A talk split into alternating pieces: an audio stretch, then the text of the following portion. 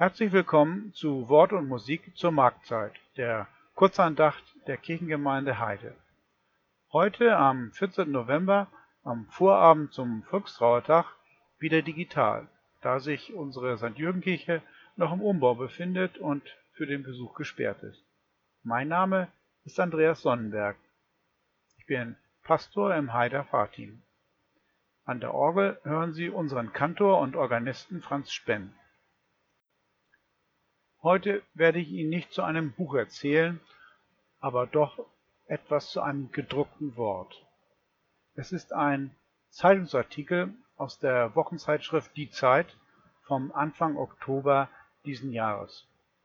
Dort geht es um eine technische Neuentwicklung aus Südkorea, die mich in ihrer technischen Raffinesse erstaunt und ihren möglichen Folgen zugleich erschüttert hat. So fragt sie im Gedenkmonat November unseren Umgang mit unserer eigenen Endlichkeit, unsere Haltung zum Sterben und Tod an. Und sie irritiert im höchsten Maße. Wir beten im Wechsel. Herr, meine Zeit steht in deinen Händen. Gemeinde, Hilf mir durch deine Güte. Gott, gedenke mein nach deiner Gnade. Gemeinde, Herr, erhöre mich mit deiner treuen Hilfe. Amen. Der Monat November wird gerade wegen seiner schwierigen Gedenktage aller Seelen am 2. November am 9. November Gedenken an die Reichskristallnacht, der Volkstrauertag zur Erinnerung an die Opfer von Krieg und Gewaltherrschaft, der Buß- und Betag und dann der Totensonntag, von manchen Zeitgenossen als dunkel und düster empfunden. Ob nun persönlich betroffen oder nicht, der herbstliche November zwingt uns fast dazu, sich mit der eigenen Vergänglichkeit und dem Thema Tod zu beschäftigen. Dass nun in diese Zeit zudem der zweite Lockdown fällt wegen rasant wachsender Infektionszahlen, verstärkt den Effekt meiner Meinung nach noch. Dabei ergeben sich manchmal seltsame Gedankengänge. Vor gut zwei Wochen lief im Abendprogramm der ARD ein Science-Fiction-Thriller mit dem Titel Exit. Grundlage waren die dramatischen Verwicklungen um die Übernahme eines Start-up-Unternehmens, das eine Software entwickelt hatte, die es ermöglichte, Personen, selbst solche, die bereits verstorben waren, digital auferstehen zu lassen. Das Ganze war so täuschend echt gemacht, dass Filmfiguren und Zuschauer am Ende kaum noch Fiktion von der Realität unterscheiden konnten. Ein netter Plot zur Unterhaltung ein kleiner Grusel, was uns in der fernen Zukunft erwartete, könnte man meinen. Ja, wenn ich nicht einige Tage zuvor einen Artikel in der Wochenzeitschrift Die Zeit gelesen hätte. Dort wird in der Überschrift provokant gefragt, wollen wir digital wieder auferstehen? Ausgabe Nummer 42 vom 8. Oktober. Hier wurde ausführlich berichtet, wie ein südkoreanisches Unternehmen mit Hilfe künstlicher Intelligenz und einem enormen Aufwand einer Mutter eine digitale Wiederbegegnung mit ihrer drei Jahre zuvor an einer Krankheit verstorbenen siebenjährigen Tochter ermöglichte. Falls Sie Zugang zum Internet haben, können Sie unter dem Stichwort Vive Studios (V-I-V-E Studios) und Koreanische Mutter trifft ihr totes Kind ein Video davon bei YouTube selbst anschauen. Dieses Video berührt und lässt einen zugleich ratlos zurück. Was treibt jemand dazu, eine täuschend echte digitale Kopie seines geliebten Kindes erschaffen zu lassen dessen erste Frage an die Mutter lautet: Mama, wo bist du gewesen? Die digitale Kopie kann, dank künstlicher Intelligenz, ein normales Gespräch führen. Die Mutter folgt ihrem toten Kind durch den virtuellen Raum und ruft schluchzend, ich will dich berühren, nur einmal.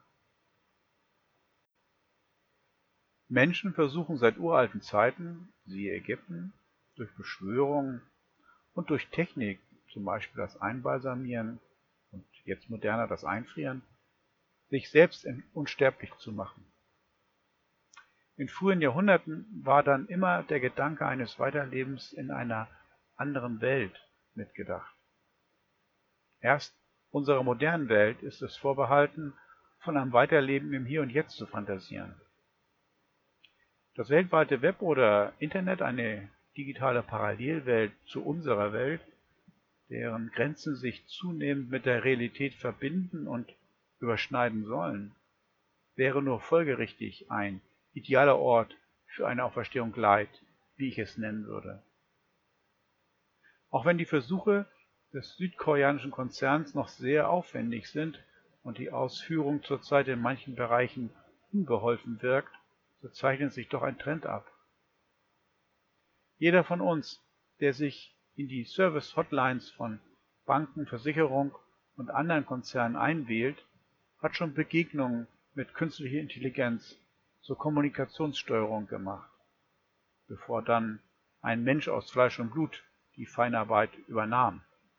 Wobei ich mir bei asiatischen Firmen nicht immer sicher wäre, ob das auch so stimmt. Dazu kommt ein menschlicher Zug, auch aus toten Gegenständen ein belebtes Wesen zu machen. Mal ehrlich, wer hat noch nicht mit seinem Auto, seinem Computer oder Rasenmäher gesprochen? Manche Menschen geben ihnen sogar Namen. Dabei ist es kalte, tote Technik. Was, wenn diese Technik dem, was wir lieben und emotional entbehren, täuschend echt ähnlich ist? Ist dann nicht irgendwann der Punkt erreicht, wo Fiktion und Realität miteinander verschwimmen, weil wir es sogar so wollen? Zur Erschaffung eines digitalen Avatars, eines künstlichen Klons, benötigt man Unmengen an Daten. Aber die liefern bereits viele Menschen ganz freiwillig und ungehemmt in den sozialen Medien wie Google, Facebook, Twitter, Instagram und WhatsApp.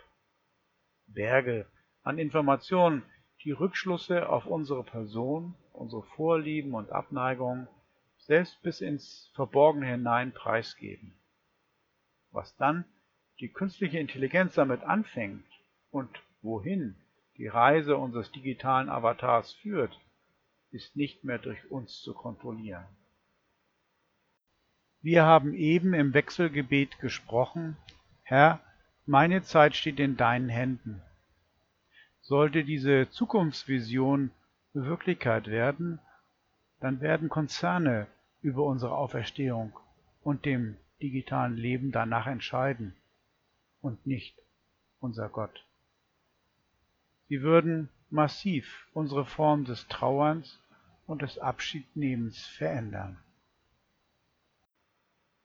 Ich weiß, dass ich sterblich bin und mein Leben endlich. Gerade in Zeiten von Corona wird mir das schmerzlich bewusst. Deshalb muss ich mich darauf vorbereiten und dazu helfen auch solche Tage wie im Monat November. Es ist nicht immer leicht und oft bestimmt auch schwer. Die Endlichkeit meines Lebens und meiner Tage ist nichts, was ich nur zur Kenntnis nehmen könnte. Es gehört vielmehr zu meinem Menschsein dazu und ist doch immer wieder unendlich hart und bitter. Mir helfen dann die Aussicht und das Vertrauen auf eine Auferstehung, von der Jesus immer wieder erzählte, von einem neuen Leben jenseits von Kampf und Tränen und Schmerz.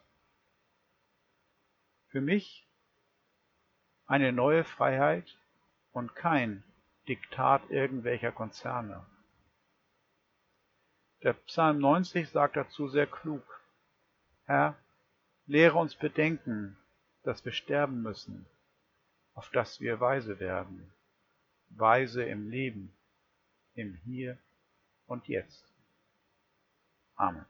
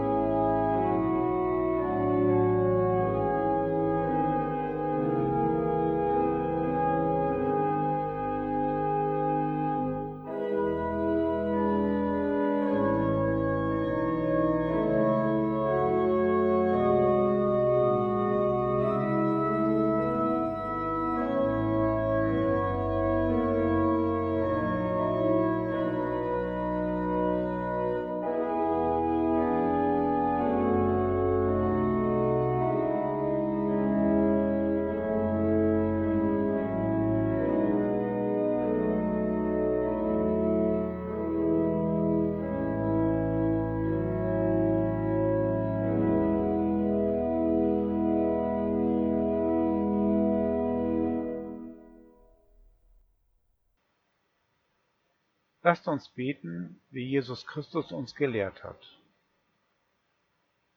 Und sprechen Sie gerne mit. Vater unser im Himmel, geheiligt werde dein Name, dein Reich komme, dein Wille geschehe wie im Himmel so auf Erden. Unser tägliches Brot gib uns heute und vergib uns unsere Schuld, wie auch wir vergeben unseren Schuldigern. Und führe uns nicht in Versuchung, sondern erlöse uns von dem Bösen. Denn dein ist das Reich und die Kraft und die Herrlichkeit in Ewigkeit. Amen. So empfangt den Segen. Es segne uns der dreieinige Gott, der Vater, der Sohn und der Heilige Geist. Amen.